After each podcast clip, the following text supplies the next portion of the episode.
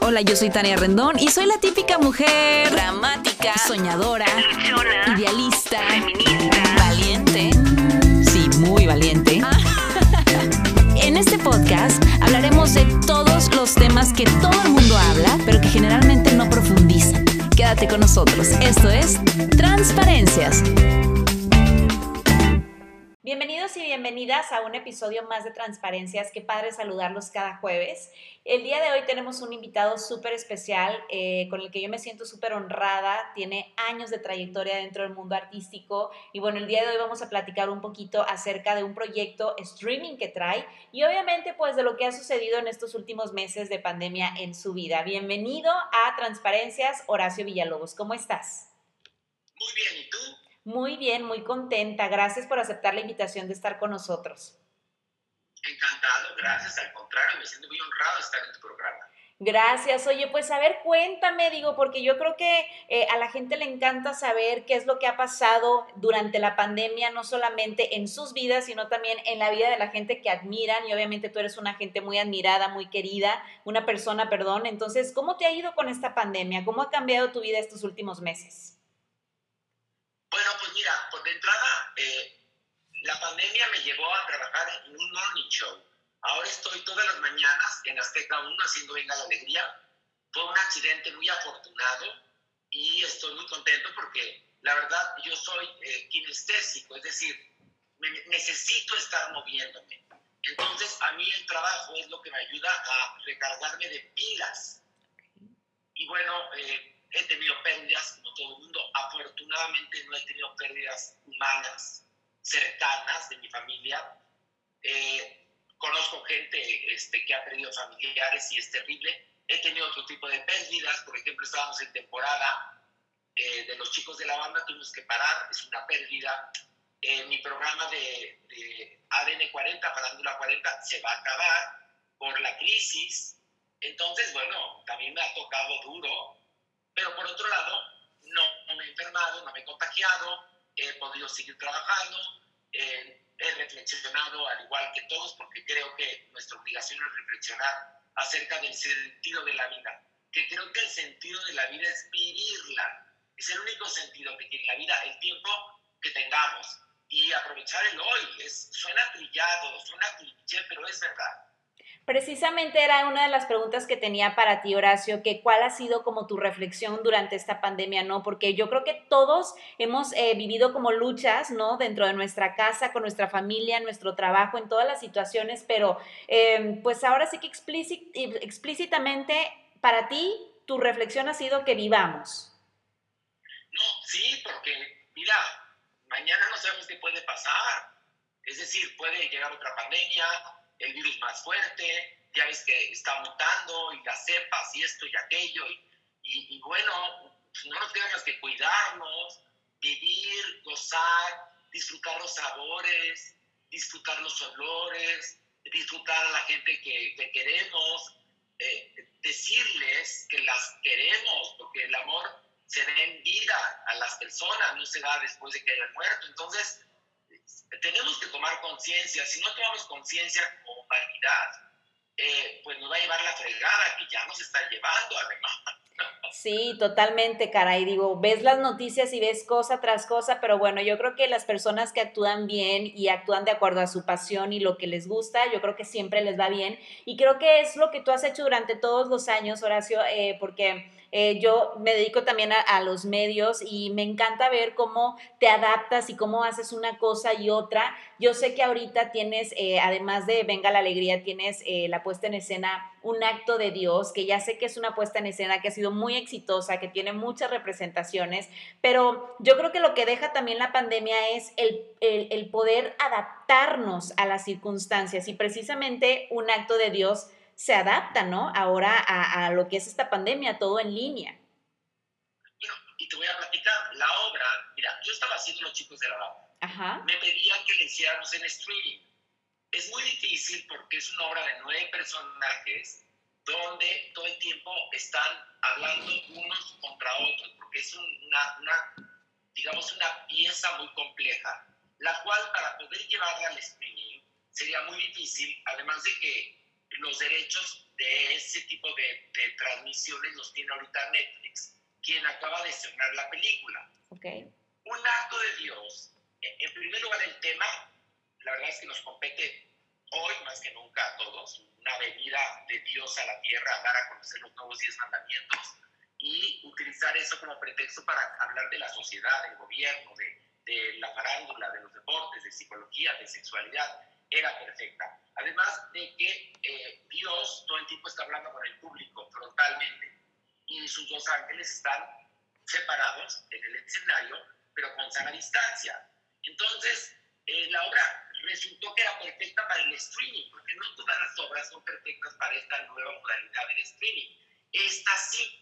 Y además, como la obra ya es conocida, fue exitosa, está pegada y mucha gente se quedó con ganas de verla, pues se nos ocurrió, ¿por qué no volver a hacerla? Hablamos con el autor, nos dio permiso, es más, escribió algunos chistes nuevos para el streaming y se va a hacer a, cinco cámaras este próximo sábado 7 de noviembre les recomiendo que compren, si no lo han comprado, compren su acceso ya en Ticketmaster Live, que está a 190 pesos eh, antes de que suba, porque el mediodía va a subir. Ahora se hace así, no sé por qué, pero ahora hace así. Bueno, yo creo que para que la gente vaya comprando con mayor anticipación. Y bueno, pues la obra nos cayó perfecto, es ad hoc, como anillo al dedo para poder hacerla en streaming, porque tiene la, la capacidad de que con la las cinco cámaras que le vamos a hacer, pues que la gente sienta la experiencia de estar casi, casi en primera fila en el teatro. Me encanta y precisamente yo creo que ahorita eso es lo que necesitamos, ¿no? También como un poco de distracción, un poco de risa, un poquito de no escuchar de caretas y cubrebocas y demás, y también un poco de esperanza, ¿no, Horacio? Digo, porque creo que al final del día también lo que necesita la gente en este momento es una esperanza y dos, tener fe y creer en algo, creer que algo, viene, algo bueno viene, ¿no? Y fíjate que en esta obra Dios habla justamente de eso. Habla de que tenemos que responsabilizarnos de nuestra vida, eh, tenemos que tomar conciencia y el mismo personaje de Dios va tomando conciencia a lo largo de la obra. Comienza siendo este Dios berrinchudo, temperamental, que vemos un poco en el Antiguo Testamento, y va evolucionando y nos va contando por qué permitió que su hijo bajara a la tierra a morir por, por nosotros, por qué eh, mandó un diluvio, por qué permitió que, que, que Job sufriera tantas pruebas, al igual que por qué sometió a Abraham a esa prueba tan terrible de casi matar a su propio hijo, Isaac. También habla de por qué creó a Adán y Eva, por qué creó el universo. Y todo esto se va mezclando con, con, con acontecimientos que están ocurriendo en, en este mundo, y con la actualidad. Entonces, resulta, es una obra poderosa, bien escrita, divertidísima y además al final tiene un mensaje que es fantástico y que te llena el corazón. Entonces, es la obra perfecta para levantar corazones y ánimos durante esa pandemia.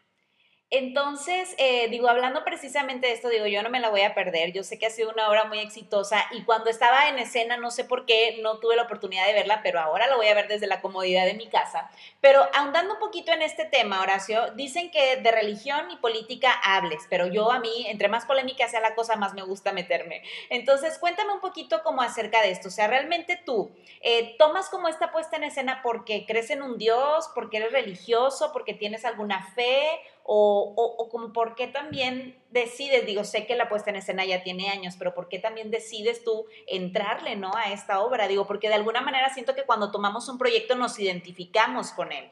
Entonces, ¿por qué, ¿por qué llega un acto de Dios a tu vida? Bueno, es que te voy a contar una cosa. De entrada, si un texto teatral no te atrapa lo suficiente, no lo hagas, porque hay demasiados imponderables para llevar eh, a cabo ese proyecto teatral, porque el teatro es muy celoso, muy difícil y muy complejo. Entonces, el texto me atrapó, no es un texto religioso, es decir, yo crecí como católico, eh, fui a escuelas católicas, pero eh, no soy practicante. Pero la mayoría de las religiones que tenemos en este país provienen justamente de las religiones judio-cristianas. Entonces, estamos empapados del tema todos. La obra no es proselitismo para ninguna religión. Es una obra que habla sobre la relación entre el ser humano y Dios y ahora revela la relación de Dios con el ser humano. Y la verdad es que los chistes son realmente ingeniosos, todas las situaciones que plantea el autor son muy interesantes y te va atrapando, atrapando, atrapando hasta que te llega con el corazón lleno. Eh, yo hago la obra porque el texto me parece divertidísimo y el personaje es verdaderamente un, un postrecito, o sea, es una joya y un privilegio poder hacer este personaje porque tiene una cantidad de matices, una cantidad de ocurrencias, tiene posibilidad de improvisar, es decir, es fantástico, fantástico. Entonces, eh, para los ateos o los agnósticos o los muy religiosos, para todos es esta obra, porque habla del ser humano. Entonces, a todos nos compete. Claro, y yo siempre he creído, Horacio, que el ser humano em, para seguir con la vida o para seguir en ciertas circunstancias necesita tener fe o creer en algo. Dígase Dios, dígase el universo o dígase em, pues cualquier otra persona, ¿no? Entonces, ¿qué opinas tú de esto? O sea, ¿crees que para nosotros y sobre todo en medio de una pandemia sea necesario que tengamos como fe en algo, en alguien? Muy necesaria tener la fe. Y la primera, o sea, primero tenemos que tener fe en nosotros mismos, porque si no creemos en nosotros, nadie va a creer.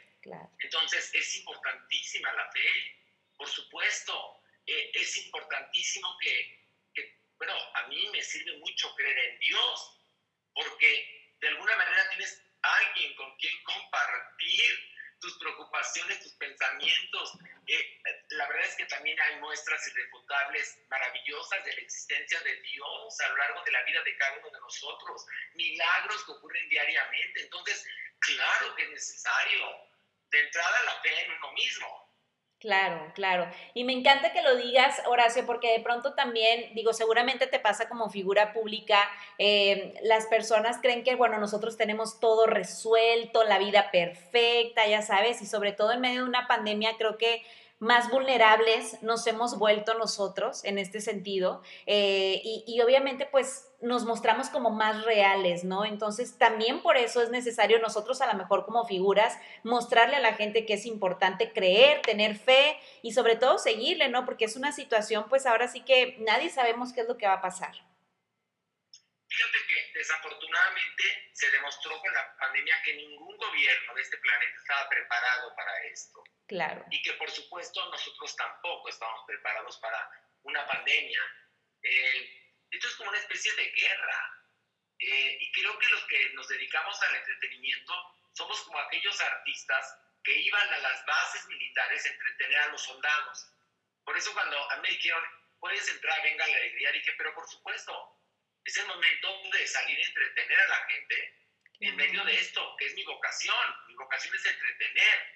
Y bueno, nosotros, los que nos dedicamos al mundo del espectáculo, como tú, yo y otros más, pues también tenemos necesidades, evidentemente, también tenemos que pagar el gas, la luz, el teléfono, también tenemos que cuidar nuestra salud, es decir, hemos visto una cantidad de, de, gente del mundo del espectáculo que cae, cae, enferma, gente que ha muerto, etcétera, no somos de excepción, pero sí tenemos la obligación de entretener, eso sí, porque es nuestra vocación.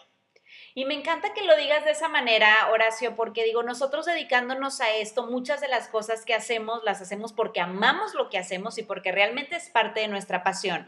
Y luego cuando caemos como en este tema de que, ok, pandemia, todos en su casa, no salgan de casa, tú no vas a tal lugar, es donde ahí nosotros estamos súper expuestos en decir, salgo o no salgo a entretener pero es que si salgo me contagio, pero es que si no salgo, ¿cómo pago la renta? Entonces, platícame un poco también cómo has sobrellevado toda esta cuestión pues de críticas, no solamente pues eh, en televisión, sino ahora en redes sociales, ¿no? Que está como tan al día la, la crítica de cualquier persona.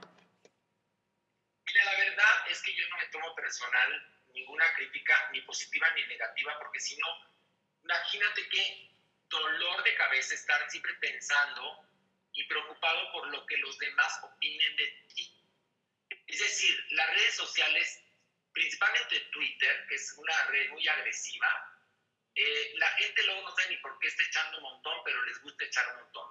Y con la pandemia y con el aislamiento, nos hemos puesto más delicados, más iracundos, más divididos. Es decir, no estamos entendiendo porque la vida nos está poniendo esta prueba. La primera de ellas es porque nos pasamos verdaderamente de lanza con el planeta. O sea, esto es, esto es una respuesta a años de darle al planeta y darle al planeta y darle al planeta, no respetar a los animales, no respetar a los ecosistemas, no respetar nada, porque primero nos sentimos los reyes de la creación y nosotros nos sentimos que merecemos todo. Y al momento de pensar de esa manera tan egoísta, el planeta está en un terrible desequilibrio y nos está pasando factura, porque la vida te pasa factura de todo y aquí nos está pasando factura de nuestro comportamiento errático y nefasto en contra de la madre tierra. Claro. Y ahora, para llegar como a esta, eh, a esta posición, Horacio, de decir, bueno, ya no me tomo personal, realmente es algo que ¿Lo has hecho siempre o te costó años o fue parte de un proceso o antes te dolía? O como digo, porque precisamente ahora, seas o no seas figura pública, todos estamos expuestos a eso, a la guerra, a la agresión, a la crítica, al juicio. Entonces, ¿cómo llegaste a ese punto donde realmente ya no te afecta? Mira, se llama madurez. y se llama años, años este, de llevar una carrera eh, siempre este, he trabajado desde que comencé, no me, nunca me he retirado y siempre he estado en la televisión o en la radio o en el teatro. Y entonces, y mira, por ejemplo, tú agarras y, ves que una persona que tiene 10 seguidores te agrede. ¿Le vas a contestar? ¿Le vas a dar tus millones de seguidores a esta persona? La verdad es que no merece la pena. Uno tiene que elegir sus batallas. Y claro que todos estamos expuestos. Todo el mundo ahora quiere ser figura pública o muchísimas personas quieren ser influencers y quieren este, eh, ser youtubers y quieren ser eh, eh, tiktokeros o, quieren triunfar en el Instagram. Y, y, qué bueno, todo mundo tiene derecho a hacer su luchita, pero también viene el paquete de las críticas. La verdad es que, es que te repito, no te puedes meter en la mente de cada persona cuáles son sus traumas, qué percepción tiene de ti, qué tan eh, informada está esa persona con respecto al tema que tú a lo mejor tocas en las redes sociales y que le afectó. Y entonces, pues no, no, la verdad es que uno no debe de enfrascarse en discusiones estériles con gente que, que, que ni conoces. Entonces yo lo que hago es cuando se ponen muy punks, los bloqueo y besitos bye. La verdad es que en mis redes sociales mando yo. Me encanta, me encanta ese pensamiento, pero digo, bueno, a veces cuesta, ¿no? Porque digo, puede que a lo mejor te agarren como en el mejor mood de decir, bueno, mira, mantequilla se me resbala o a veces también te tocan como en fibras como muy sensibles, pero eh, me encanta verte así como, como de, de, de consciente, Horacio, como de, de siento que ahorita estás como en un momento de tu vida como en paz, haciendo lo que realmente te gusta y lo reflejas a través de tus redes, en Venga la Alegría. Y bueno, ahora con esta puesta en escena que, que estoy segurísima que los que tengan oportunidad de verla el 7 de noviembre la van a disfrutar y siento que les va a llegar en el momento correcto, ¿no? En ese momento donde necesitan fe, esperanza y risas al final del día. Exactamente. Además, un consejo para toda la gente que, que esté en las redes sociales, hay cosas que uno no debe de compartir, señores. O sea, no abran la caja de Pandora si no están dispuestos a lidiar con los demonios que van a salir de la caja de Pandora. Entonces, mejor no se metan en Honduras porque, porque además todo queda en el Internet. Dejamos una huella y luego, cuando eres muy joven, haces estupideces y después te vas a arrepentir de que eso quedó en una historia de Instagram o que quedó en tu, en tu Facebook o en tu TikTok. Entonces, tomen conciencia de eso. Por suerte, a mí me tocó, pues ya, digamos, maduro el, el auge de las redes sociales y por supuesto que no dejo de, de... ¿Sabes qué pasa? Hay algo muy interesante. Está la corrección política todo lo que da. Me parece perfecto eh, las mujeres están empoderándose, lo cual es fantástico. Eh, la diversidad sexual cada vez es más visible y evidente. Eh, tenemos que, que, aspirar a tener una sociedad donde todos tengamos derechos y obligaciones y haya equidad. Y entonces, bueno, todo eso está de moda. Pero cuando tú tú analizas los comentarios agresivos en redes sociales, siguen utilizando términos misóginos, homófobos, es decir, es muy curioso, pero el ser humano no acaba de aprender. No. Porque una cosa es la corrección política, que es, eh, este, tú puedes pensar una cosa, pero ni se te ocurra decirla, porque puede ser políticamente incorrecto. Y otra cosa, el que realmente cambiemos desde adentro, y eso tiene que ver con las familias, con la casa de cada quien.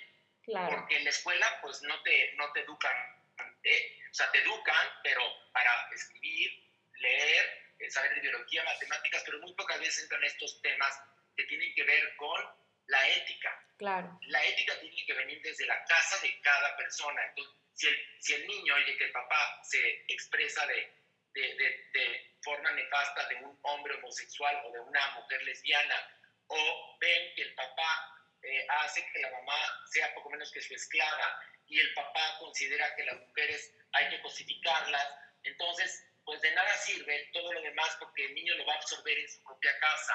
Entonces, sí que bueno que estemos tratando de cambiar las cosas, pero tiene que ser de raíz, porque si no es como un betún sobre un pastel podrido. Claro, totalmente. Y qué bueno que lo mencionas de esa manera, porque digo, ahí es donde yo digo, por eso vayan a terapia y por eso este, eh, consulten con gente, guías, expertos y demás, porque está cañón, ¿no? Ahora, hablando de esto, yo siento que también la pandemia vino como a sacar a todos esos haters frustrados, personas que traen como puro odio en su corazón y las expone a través de las plataformas. Pero bueno, mira, yo con lo que me quedo el día de hoy es, uno elige sus batallas uno elige con quién sí, con quién no, y bueno, creo que al final del día, pues también esto nos va a enseñar a seguir madurando. Y sabes que, Horacio, yo también creo, ahí, ah, o sea, yo soy muy espiritual, la verdad, yo soy cristiana y soy muy espiritual, pero yo también creo que todo esto de la pandemia también es como un parte y un plan y un acto de Dios o de otra persona universal. Pero además hay otra cosa, y es importante, ¿eh? Acuérdate que Dios nos dio el libre albedrío. Entonces, nuestros actos tienen consecuencias. O sea, esto no es algo que llegó del más allá mágicamente, no. Tiene que ver por el exceso de explotación de la fauna y la flora en nuestro planeta.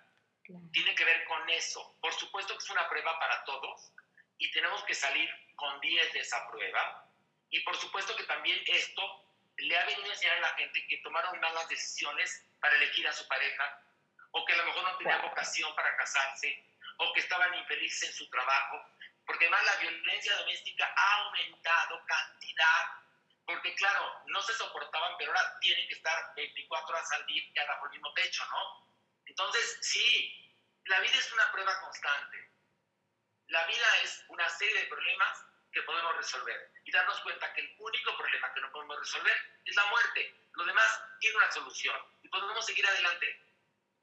Qué padre, Horacio. Pues de verdad que, que me quedo con eso. Me, me, encantaría de verdad que la gente le diera una oportunidad a a esta puesta en escena, que mira, ahora si antes no querían ir al teatro, ahora se los damos así tal cual, en su casa, ¿no? Digo, bueno, sé que en México se da muchísimo el teatro, yo por ejemplo estoy físicamente acá en Monterrey y la gente todavía batalla y le piensa mucho para ir al teatro, pero bueno, creo que es momento de darle también la oportunidad como a esas cosas que antes no les dábamos la oportunidad, ¿no? En general, y, y siento que esta obra, te digo, llega como en el momento correcto para para perdonar, para reír, para dar segundas, terceras, cuartas oportunidades o dejar ir eso que simple y sencillamente ya no nos funciona en nuestra vida.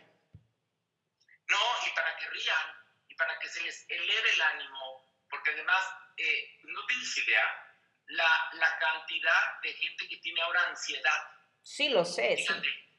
este, bueno, con decirte, que hay escasez de tafil en las farmacias de México, en la Ciudad de México. Entonces, te lo juro, wow. te lo juro, hay, escasez y eso pues es, es, muy claro. La gente tiene ansiedad porque no sabe qué va a pasar en su futuro. Entonces, e, esta obra sirve para elevar el ánimo, para que estén contentos, sean cristianos, católicos, judíos, protestantes, adventistas, séptimo día, agnósticos, la van a gozar, van a reír, van a salir con el corazón lleno. Bueno, no van a salir porque van a estar en su casa, pero van a terminar de verla con el corazón lleno y creo que la emoción y, y todo y toda la energía que tiene la obra va a llegar perfectamente a través de esta transmisión de streaming, porque por eso lo vamos a hacer con tantas cámaras, para que estén en primera fila. Exactamente, pues no se lo pierdan este 7 de noviembre. ¿A través de qué plataforma pueden comprar los boletos, Horacio? Es Ticketmaster Live. Ok. Es una plataforma robusta que ya en este corto tiempo ha, ha, ahora sí que ha tomado mucha experiencia porque ha hecho muchos eventos, entonces, porque luego pasa que la plataforma se cae o que la gente no, no sabe cómo entrar. Es muy sencillo, este, se meten a Ticketmaster Live, compran su acceso, que pues que está a muy buen precio y con ningún acceso lo puede ver toda la familia. Les llega un link y le dan clic al link el, el 7 de noviembre a las 8 de la noche. Tendremos primero un pequeño programa de 15 minutitos con una entrevista al autor, etcétera, que hizo tu, tu paisana Erika González. Ok. estamos trabajando juntos en Venga la Alegría. Sí. Y después eh, hay un pequeño backstage y a las 8 y cuarto en punto estaremos empezando. Esto para darle tiempo a la gente de que pueda entrar, porque hay gente que la tecnología un poco pues se les hace bolas en el grudo o que no saben qué o ya sabes, ¿no? Claro. Entonces, para que puedan entrar y ver desde el principio la obra y gozar la obra dura una hora 40 minutos, es, es corta, divertida, buena y todavía bonita y barata. Sí, aprovechen sobre todo eso, el precio, que está barato, porque el teatro, bueno, generalmente cuesta más, pero qué padre que también eh, se hayan puesto, pues ahora sí que al nivel de la situación que todos estamos viviendo y, pues nos den la oportunidad a todos de disfrutar esta puesta en escena. Pues mira, qué rico platicar contigo, Horacio, y te digo de nueva cuenta, me encanta em, verte tan real, tan auténtico como siempre, y, se nota que, que, estás como en una etapa tan, tan llena de paz, no sé, es perspectiva, tan llena de paz, como tan, tan siendo tú, que, que, siento que eso lo proyectas en cada uno de tus proyectos y es por eso que esta obra pues ha sido un éxito y todo lo que viene, ¿no? Porque a pesar de que la pandemia te ha quitado cosas, seguramente llegarán muchas más.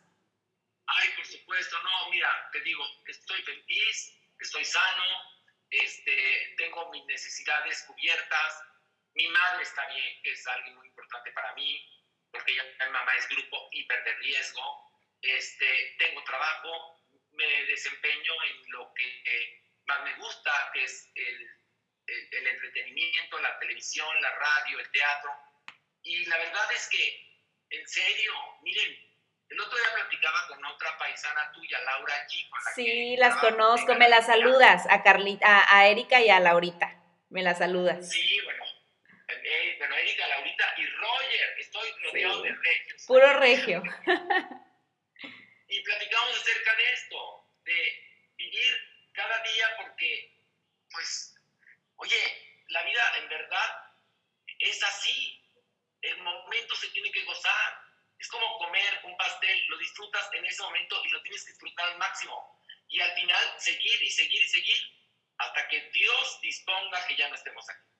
Totalmente de acuerdo. Y, es eso, y te, y te, lo digo, creo que esa es la enseñanza que nos deja la pandemia, ¿no? Digo, yo, por ejemplo, ya tuve COVID y entonces los días que estuve aislada fue de, quiero ver a mi hijo y quiero dedicarme a vivir, a dejar el celular a un lado, a no estar tan al pendiente de otras cosas que antes me alteraban, como a lo mejor contestarle en redes a alguien que ni siquiera conozco, ¿sabes? Mejor, o sea, dedicarme a los míos, a vivir, a hacer lo que me gusta, a crear contenido y listo. Entonces, pues que lo hagan, ¿no? Que lo hagan todas las personas que nos están escuchando, que sea como ese mensaje que estaban esperando decir, tienen razón, ok, voy a vivir, hoy me voy a comer ese pedazo de pastel, hoy me voy a echar la copa de vino. ¿no? Exactamente. Así que, y bueno, y creo que además esta es la ocasión perfecta, después de haber escuchado y visto este, este podcast, este programa, para que vayan a comprar sus boletos para ver un acto de Dios y rían mucho. Sí, pues no se lo pierdan. Les vamos a dejar en todas las plataformas el link para que compren directamente los boletos. Y bueno, Horacio, pues te agradezco muchísimo este, este tiempo que compartiste conmigo. Por ahí tuvimos como unas este, fallas técnicas al inicio, pero qué padre que seas tan humano y tan real de, de entender que pues estamos en, en, estas eras tecnológicas y que a veces se puede y a veces no. Entonces, pues gracias por tu tiempo y pues muchísimo éxito, más del que ya tienes. Yo te agradezco a ti la oportunidad de estar aquí, en verdad. Eh, gracias. y así la tecnología, pero mira, nos salió re bonito. Nos salió más bonito de lo que esperábamos. Pues muchas gracias. Por favor, compárteme ya nada más tus redes. Digo, sé que tienes muchos seguidores y todo el mundo te conoce, pero para que te sigan más. Miren, en Twitter, que es una red bastante ruda, eh, estoy como arroba con U al final. En Instagram, que es una red más bonita y más pacífica, estoy como oracitu-oficial.